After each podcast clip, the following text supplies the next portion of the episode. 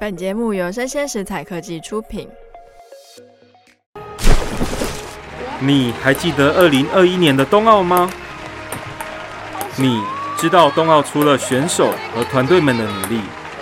它还是台湾运动科技发展的验收场。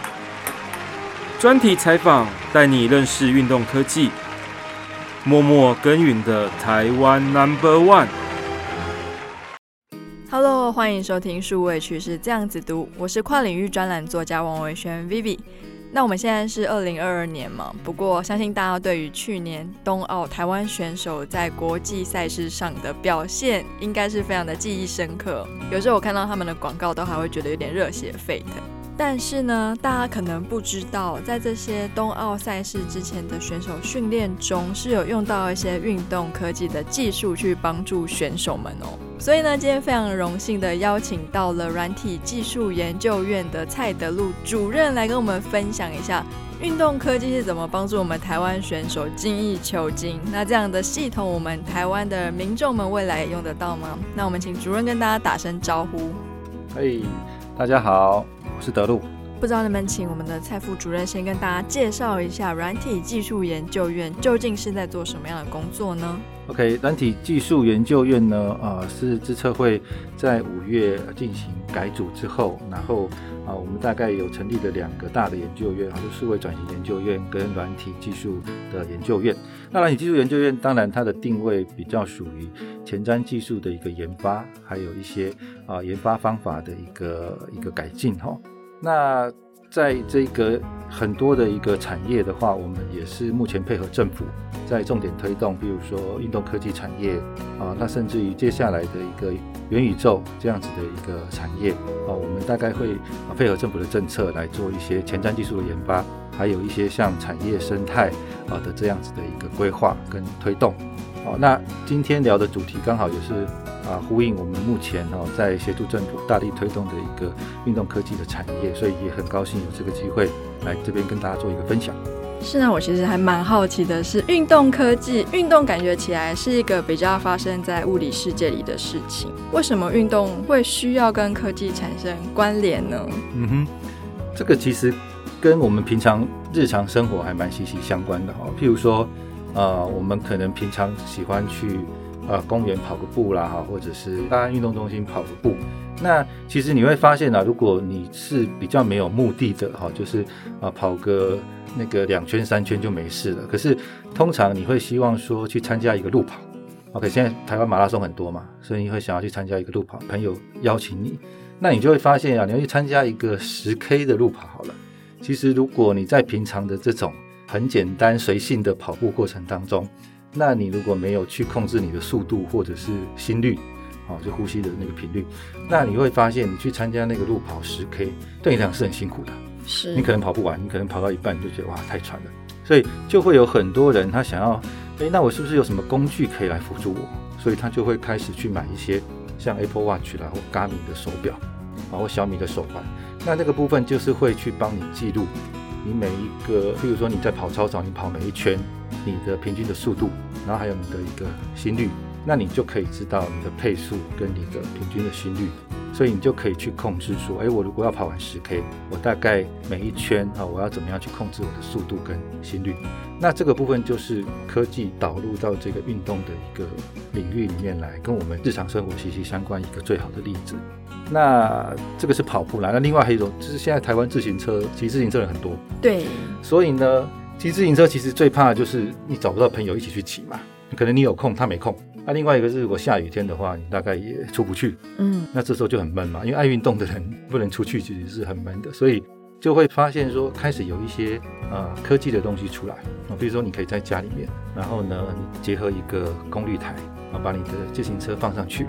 然后你再去开启一个 APP。你就可以进到一个线上骑乘的一个虚拟环境啊，那它可以模拟很多的这种赛道啊，比如说你要去骑国外的这种像那个环法自由车的赛道啊，或者是东京奥运的赛道啊，那个你在虚拟世界都可以去模拟嘛，哈。可是因为它功率台基本上可以去模拟你在骑乘过程当中实际的坡度，那你就可以真的好像是在实际的现场。骑乘的那种样子，坡度也可以，对，坡度也可以，所以会比较陡的话，会骑起来，对，那骑起来比较累，会骑得很累，而且呃，好像你大概用这样的方式在家里面骑十分钟，你大概就会爆汗了。可能你在一般平地骑可能都还好，可是你在家里结合这样子的一个数位科技哈，做这样子的一个模拟的一个骑乘的训练，那其实基本上还蛮累的。是。那另外一个方向就是说，你在这个过程当中，其实，在虚拟世界你可以有很多的朋友，甚至于他是跨国的，你可以跟很多的朋友在同样的一个赛道里面去做这样子的一个骑乘，甚至于比赛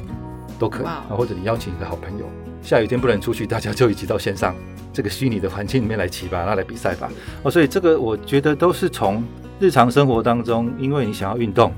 那有一些一些行为限制了你运动的一个呃方式，所以科技进来之后呢，就可以改变，甚至于让你有不同的这样子的运动的方式去达到你的目的。哦，这个是我们觉得，呃，科技要结合进来这个运动的话，其实。都跟日常我们平常的生活是息息相关的。那另外一个例子就是，大家很喜欢去运动中心或健身房，下班以后要去做一个瑜伽啦，或参加一个那个什么拳击游泳的课程，或者是骑飞轮。那这个部分你也会发现啊，其实现在台湾交通很乱啊，所以你在下班要赶快赶过去七点的课程，常常都是赶不到。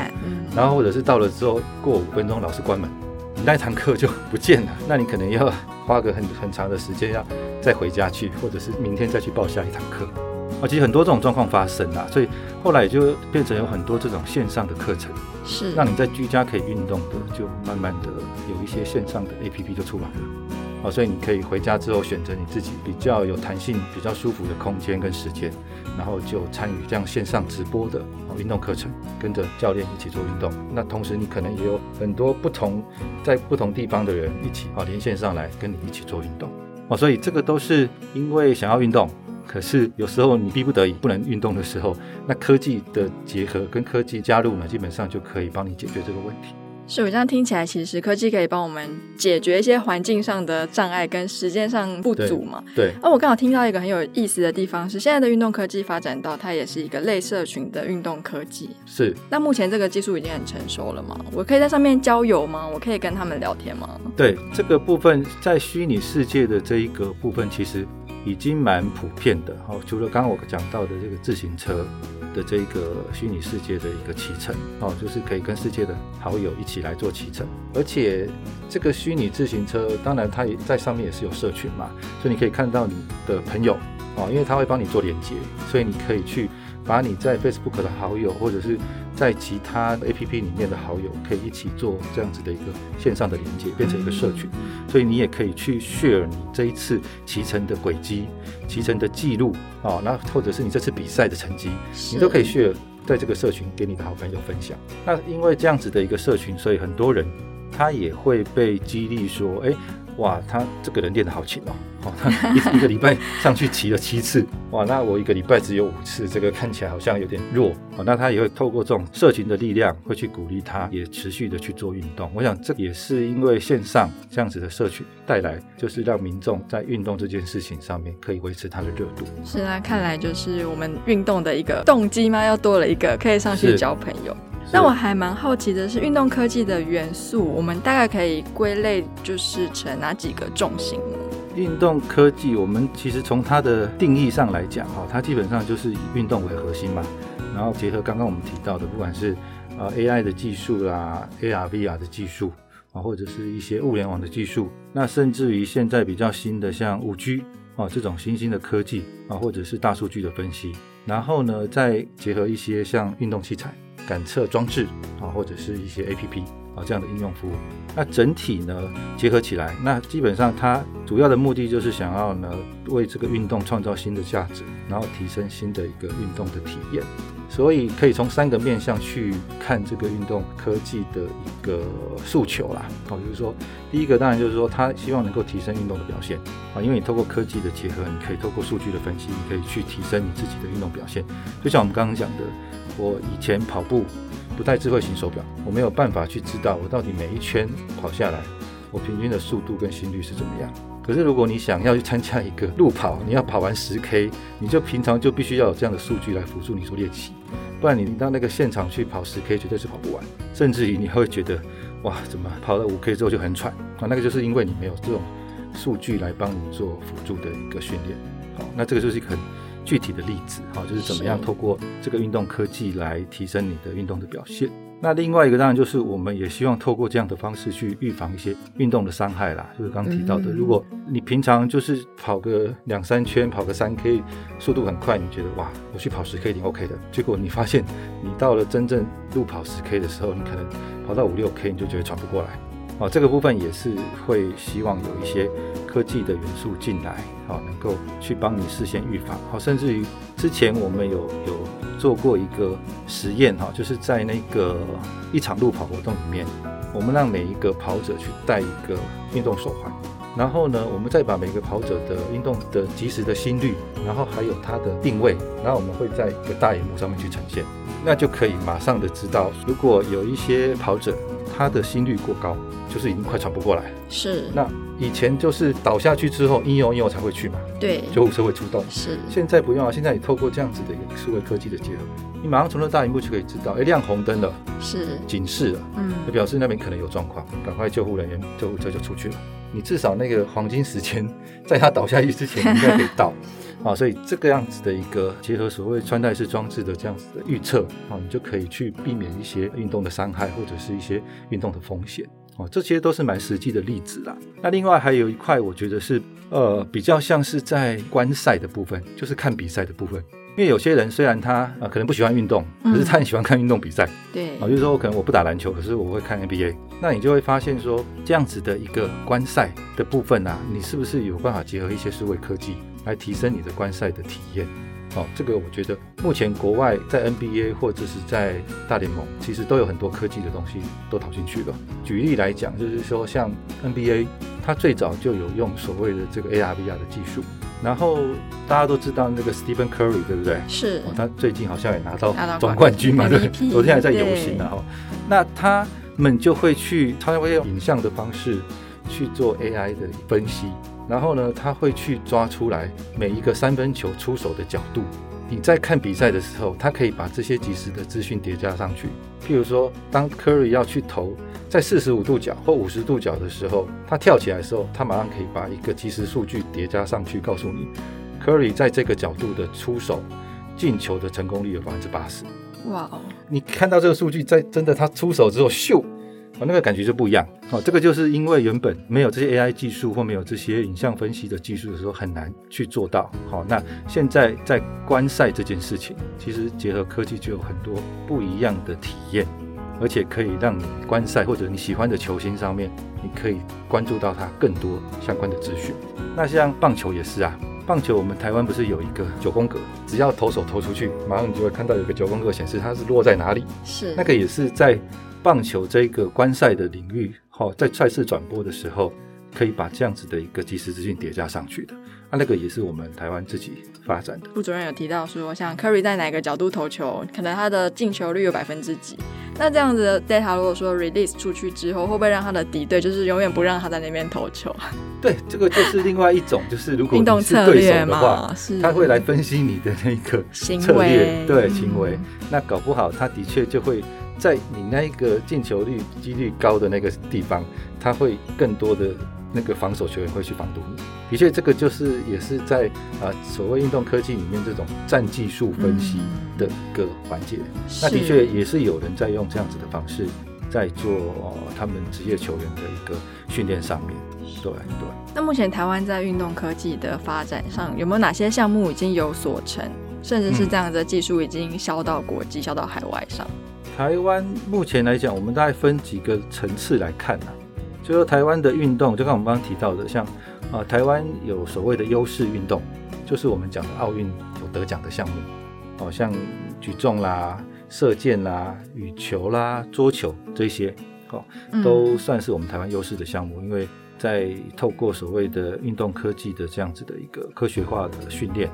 啊，还有数据的分析、战战技术的分析，可以帮助这些选手呢，他提升他的一个训练的成效，甚至于提高他夺牌的一个机会。好，那这个部分其实在之前科技部啊有一个精准运动计划，其实就有在做这方面的一个协助国家的国手啊做这样子的一个训练啊训练的优化。那在冬奥也获得很好的成绩啊，所以这个部分其实从呃我们的国手哦这种台湾优势的项目来讲，其实运动科技在这个领域的部分已经透过冬奥大概已经可以知道成效了。哦，那它大概也已经是有具备一定的国际的一个实力了。哦，所以才有办法，我们在这个最高的殿堂里面去获得这么好的奖项。所以冬奥是一个结果的展示场。是是。那我们的政府是什么时候发现到说运动科技是一个可以发展的契机呢？说其实台湾有很好的资通讯的技术，哦，我们我们做很多的硬体是很强的。然后台湾又有很多大学，哦，在做运动科学，哈，运动的数据、运动的分析，哈，甚至于运动科技相关的一个。研发，好，那再结合我们国训中心，哦，其实这几个面向哈加起来，那也透过这一次冬奥的成绩得到验证之后，那政府在去年其实呃十一月的时候就开始有推动了一个台湾运动成科技的这个 SRB 的策略会议，从不管是科技部，然后到经济部，然后到那个体育署，就教育部体育署，然后还有卫福部，哦，应该是一个跨部会的合作，来共同推动运动科技的这一个未来非常有潜力的产业，哦，所以才在去年底就有办了一个运动成科技的 SRB 的策略会议。那等于说从那样子的一个策略会议之后定调，哦，这是运动科技是一个台湾未来要。非常重点发展的一个产业，好，这个这个也是我们啊，资策会也有参与了，好，所以也是在这样子的一个机会之下，那我们也希望能够透过资策会在技术研发的能力，哦，还有产业推动的能力，能够来为台湾的运动科技能够啊也贡献一份心力，这样子。是，那其实台湾大家都很熟悉的是，我们是一个科技岛，科技岛。那其实台湾在软体跟硬体都发展的非常的厉害之外，我们软硬整合的能力也是数一数二。是。那我很好奇的是，像这样子比较高端的运动科技，我们一般民众如果想要使用的话，是很轻易就可以使用吗？那现在发展是只有 To B 比较多，还是也发展到线下的 To C 呢？是。台湾除了优势运动，就我们刚刚讲的奥运的一些项目以外。其实还有另外一个是职业联盟运动，就是我们提到的职棒啦、职篮啦。其实慢慢这些职业联盟的一些运动，其实也会开始结合一些科技，只是它会比较是属于在我们刚刚提到的赛事转播啊，然后甚至于结合一些粉丝的经济。然后能够把科技用在所谓啊赛事转播上面，去强化联盟的运动，然后跟他的粉丝用户之间的一些关系。那您刚刚提到的，就是我我跟大家分享，就是在第三块，第三块就是我们讲的大众健身运动，是哦，就是哦我们现在最常看到的健身啦、慢跑啦、骑车啦、登山。其实这些所谓运动服务的 APP，其实在台湾非常的已经开始非常的普遍。台湾有一些像 UNIGYM 啊或 Wonder Size 啦，这些他们有做非常精致的这样子的一个线上的运动课程，可能它有非常多系列啊，然后你可以选你要上的课程，可能是肌力啦或有氧啦，或者是各式各类的，你自己排你的课表，然后你就去看这样子的一个运动的影片，然后跟着教练一起动。那他在这个过程也会去记录你的到底消耗了多少热量，你消耗多少卡路里。啊，那他用一些科学的方式，能够帮你透过一些影像辨识，然后去判断你是不是真的有跟着这个影片里面教练的动作做，还是说你就是很偷懒？对，那目前技术已经可以做到这样子，甚至于你的手有没有抬到啊九十度，应有的高度，应有的高度，他都可以帮你判断。啊，甚至于说那个深蹲的动作要到那个九十度或者是几度，那你可能就是做很很很小，或者是你只是简单的蹲一下，他都可以判断。那他就不记录那个次数，比如说这一次的深蹲你可能要做二十下，对，可是你就是我十下是随便的，对，你十下随便的，很抱歉哈、哦。后来你真的完整的做到标准二十下，你已经做了五十下，嗯、你这五十下里面有二十下是标准的，其他三十下呢就是就是乱不符合标准的，你可能是自己乱做，或者是你觉得反正系统都抓不到。那会有惩罚性吗？就是会有电击之类的吗？哦、就超过几次就说哎。这个这个可能可以结合那个像 Switch 那种功能，是未来可以绑在那个你的那个那个手上面或者是脚上面的腰带，然后发出一个电击的讯号。这个的确是有机会啦，对，因为国外也有做那个类似魔镜哦，就是乔杉也有做魔镜嘛，就是说可以跟着一个镜子，对不对？你可以看到自己的影像，然后你可以跟着里面的教练的动作来做自己的一个辅助的训练。那他等于就是镜子里面那一个人，就等于有点像一个虚拟教练在指导你，我告诉你哪一些动作不对，哪些动作没有做到位，哪些动作可能会有运动伤害。好，其实都可以透过这种 AI 的技术、虚拟教练的技术，能够来帮你做这些及时的指导跟回馈。那就不一定是要有一个，假设你在家，你不可能请一个教练到你家嘛，对不对？对。那如果你在家里自己练习，你就可以有这种虚拟教练的技术来协助你。那预防你的运动伤害，跟能够加强你的运动的成效。那至于你说一般民众有没有可能说也能够用到像我们的那个冬奥的选手 的那样子的，对那种等级的哈？其实我们现在在做那个执行那个经济部技术处的计划，其实在这方面的研发也有也有开始做一些规划。好像我们现在在做羽球。哦，羽球应该是国内现在运动人口最红的、最多的，对 对。哦，因为我们的戴资颖、小戴还有黄金男双，刚刚提到的，你怎么样透过这个影像的方式，在你打球的过程当中，可能我就是架一个 camera camera 或手机直接拍，然后拍完这个影像之后呢，我就可以回去用 AI 的技术，哦，去做你的这一次的一个战技术的分析，能够去把这个这一场球完整的这样的过程，帮你做一个。呃，很好的记录，还有让你知道你自己的弱点在哪里，还有你的强项在哪里啊、甚至于你可以从这一场球里面去去找出来说，哎，那个十大好球，好、那你可以看到，那以前那种可能是要在比真的比赛里面，哦，透过转播，它可以去回放，说哇，十大好球或小戴杀球的瞬间，但是这样的服务哈，或这样子的一个使用，未来我们也是希望说啊，能够透过我们现在研发的东西，能够普及到一般的民众。哦，在一般的球场，你要架个手机录影之后，你就可以啊，透过这一个技术，啊，我们研发的技术，能够把它这一场比赛啊所有的过程做一个很好的分析，然后让你自己可以去参考，你每一次打球的过程到底赢在哪里，输在哪里，好，那那对手强在哪里，然后你的弱点要怎么样去补强，那甚至于你也可以再对接到那个教练的一个专家系统，然后搞不好你就可以媒合出一些，哎，你现在这个程度。可以打赢谁谁谁，对，可以打赢谁谁谁。那或者你这个现在这个程度想要再更厉害一点，嗯，那我可以推荐一些教练给你。那另外一个是高尔夫球，这是我们现在在开发的啊，我们会去研发一个类似专家系统的东西，也就是说，在你啊这个击球的瞬间，挥杆的瞬间，能够去侦测到你那个挥杆的那个拍面跟球的那个角度，是。啊，因为一般打球来讲，如果你那个拍面跟球的接触的面积点打错了。其实那个对你球出去的轨迹就影响都非常大，嗯，好、哦，那我们可能会类似啊，透过一些专家系统，哦，把专家的知识啊，哈，然后再结合我们讲的，把这个使用者挥杆的技术的知识，哦，它的那个拍面跟球接触的轨迹的那个部分，瞬间的轨迹的部分记录起来，然后再跟专家的知识做一个结合，变成一道专家系统。那你每一次击完球，它就会出现一个专家给你的建议。哦，那你可以看到你这一次的这个整个动作的姿势有没有跑掉啊，或者你击球的瞬间、击球的轨迹，那等于一样，就是有一个虚拟教练在旁边看着你的意思啊。是，你打完球没打完一场球，会告诉你，哎，你这一颗球这个拍面的接触就已经不对了，所以你后面出去就不对了。未来就可以跟国内的业者合作哦，譬如说他们有在。经营这一个室内的高尔夫球模拟器的这样子的一个业者，也可以就是受惠给一般民众啦。你可能不见得真的要到球场去打球哦，你可能时间的关系，但是你可以到这样子的一个模拟器的空间，场域就可以使用这样。对，去挥杆呐，然后我们就告诉你的击球的动作、姿势等等的，怎么样做改进。那这个未来也会。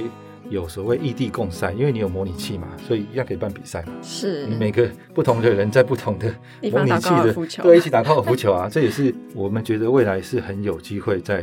国内做发展的。那就不会说高尔夫球好像就是离我们很远。不过我这样听下来，好像所有的虚拟教练都是成人嘛。那不知道如果小孩用这样子的系统是可以的吗？因为我知道小孩不管是身高或者是整个。身形都跟成人不太一样，是的确，目前的发展比较多都还是以成人为主啦。因为的确，如果你像 AI 的影像辨识的技术，它的确会有，就是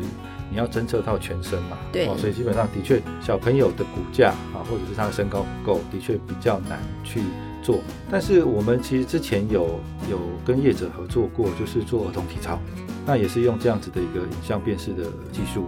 那他的情境是这样，就是说啊、呃，小朋友会去体操教室，那老师也会上课啊，上一堂课可五十分钟上完了。可是老师会给作业啊，就是告诉这个小朋友的家长说，哎，其实今天你的小朋友转圈啊或柔软度啊，什么动作没有做，动作没有做好，嗯、对，那希望他回去练习。可是以往这样子的指定功课回去之后，家长家长大概在家里也很难帮助小朋友做这件事啦。是，所以我们后来有有发展一套系统，就是让教练自己拍一段影片，就是标准动作，然后再透过网络呢传到平台上面去。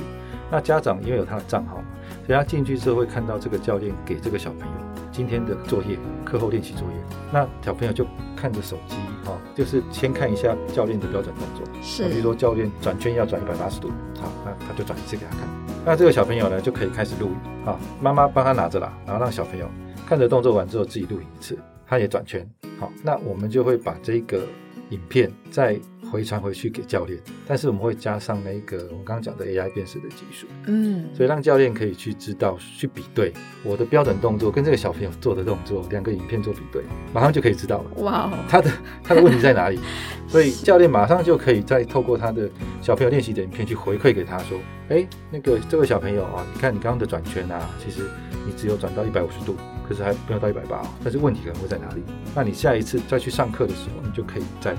啊，去加强这个部分，啊，就不会说下次去上课的时候，其实还是从头开始，都忘记了，都从头开始啊。都不记得。对啊，小朋友在这样可以一直练嘛，在这里可以一直练嘛。我们也有做高龄的，高龄的运有什么运动特别适合高龄？可能更难想象哦，就是说，但是我们我们从去年开始做高龄，主要是台湾也要迈入高龄化社会，对，哦，跟跟日本一样。那你会发现，其实高龄的问题在于说，啊，有一个很普遍的叫做肌少症。啊，如果肌肉比较少，对，如果你罹患肌少症，好，就是是一般普遍六十六十岁以上啊，或者是呃，就是他们讲的这个高龄的族群，哈，普遍都会面临到的风险叫做肌少症。它的确是可以透过持续的运动来预防，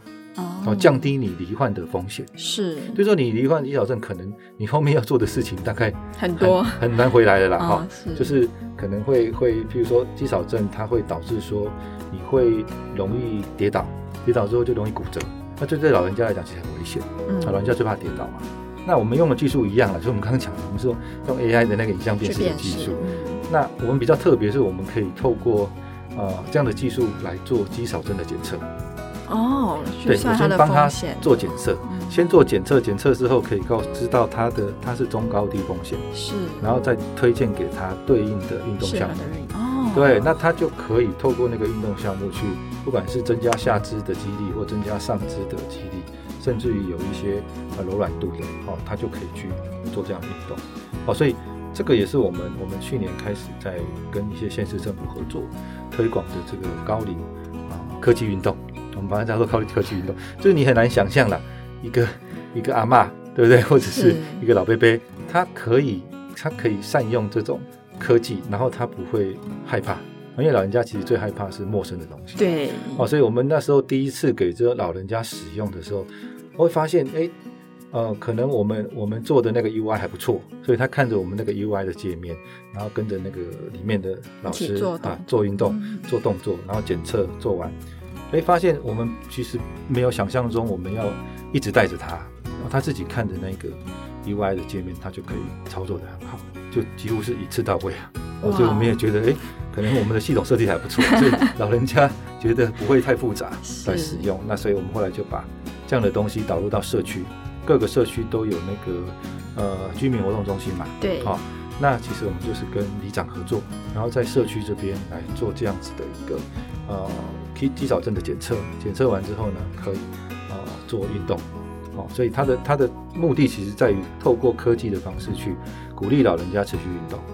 然后最后老人家可以看到他自己进步的成果。我听起来，这样里长办公室应该会常常排满很多人，大家都等着要去运动。对，我们最近在我们那个民生社区那边金钟里的里民活动中心也才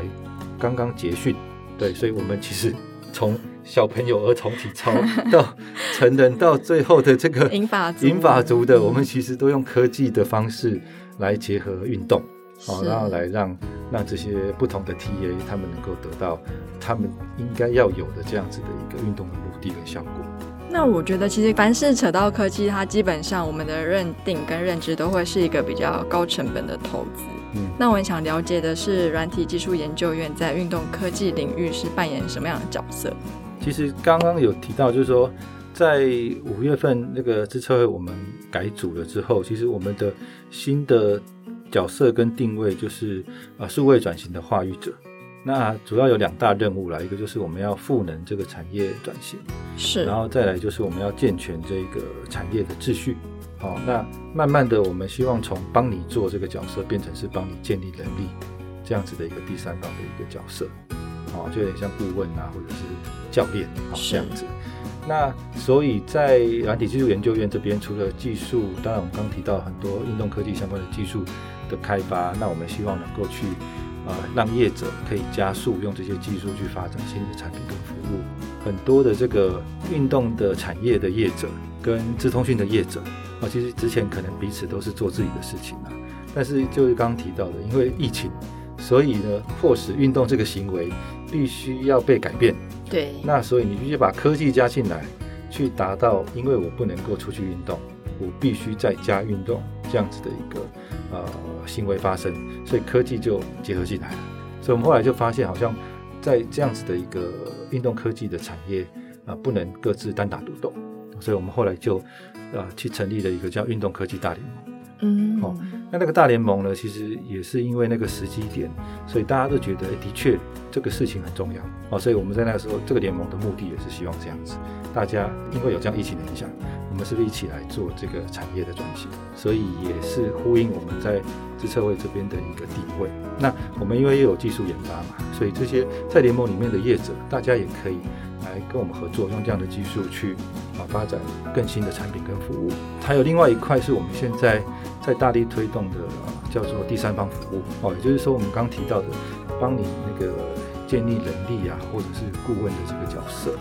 刚刚提到，我觉得有一个有一块是我们现在很想去做，就是虚拟赛事的那个公平性的认认验证。好，刚刚提到，因为未来我们发现虚拟赛事这个一定是会越来越多，越来越可行。好像我们有最近有聊到一家业者，他就是做那个虚拟自行车的。嗯，那他他在去年就办了一场全国锦标赛，都是国内的这种职业的车手哦，职业的自行车的好手。然后大家透过那样子的一个，他把它当做是一个训练的工具啦，因为它的成效已经几乎等同于实体你在路上跑骑的那种成效，所以你可以结合它的 app 跟在家里，然后结合功率台，然后就可以训练台就可以去做实际上的一个骑乘的一个训练。那他现在那个他那个那个服务已经得到国际的认可，哦，所以他说他去年办的那个有一场。本来是办亚太的，就后来既然来了二十几个国家，对，所以他后来就变成世界杯了。哦，所以我觉得这一块应该是我们在在台湾这边未来在发展蛮有国际的一个潜力的，对不对？这些虚拟赛事的公平性到底怎么样去做一个有第三方出来帮你做评管或者是监管？对，因为它问题在于说，我公立台其实都会有不同的等级。对。假设我骑这个功率台，我可能在那个坡度，在那一个赛道上面，我的那个骑乘出来的成绩，哎，为什么我用另外一个功率台可是差很多？哦，这这个这个东西是有落差的。是啊，所以你光在设备上面，你要怎么样去做认证？表示说，哎，你的误差率就是每一个这种这种训练器材的误差率，可能要在一个什么样的范围内？需要。对对，你不能说差太多，嗯，那这样就会有不公平嘛。对，假设。那一个那一台的工具器，我骑出来的效果就比较好。哎，那一台我骑出来可能就比较严格。好，你看应该是个一个标准跟严格的这个差异度不一样。那像模拟器也是一样啊。我我会不会在这一个模拟器打的比较好，打的那个挥杆距离就比较远啊？对，对不对？那所以我这个设备这个部分器材部分一定要先做一个验证，你才有办法确定比赛的公平性嘛。方方面面的东西，其实未来在这个。啊，虚拟赛事如果普及之后，其实会衍生的这些公平性的问题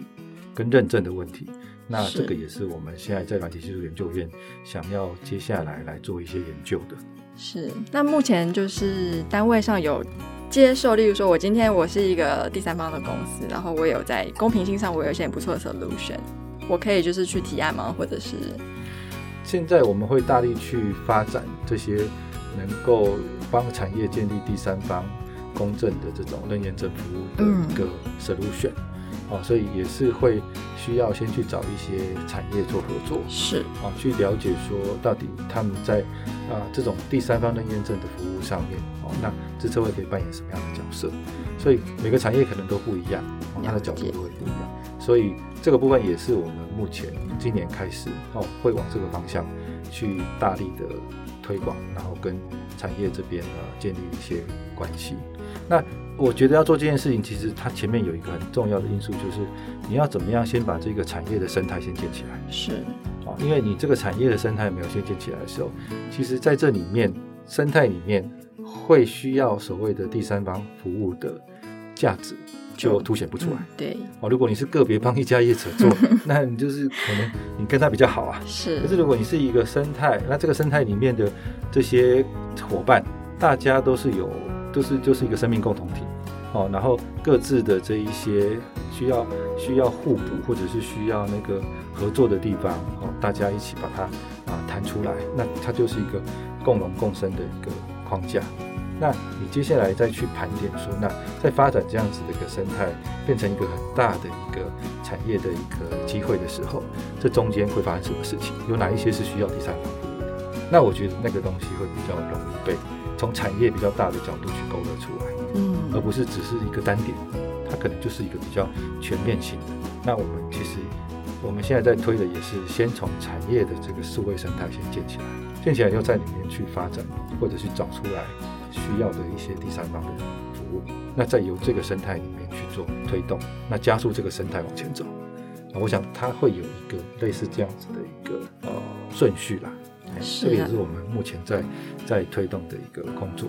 那其实科技产品要从发想到做出来到优化，其实需要非常多的人力、跟脑力、跟心力去让它实现。是。那其实我们从运动科技运用的场域来看。我们其实台湾的政府啊，眼光非常的前瞻，因为像冬奥已经是我们的一个验收场了。是，even 大家都还没有注意到说台湾正专注在运动科技的研发上。那今天真的非常开心，可以邀请到我们软体技术研究院的蔡德鲁副主任。那我们就下次见喽，拜拜。谢谢大家，拜拜。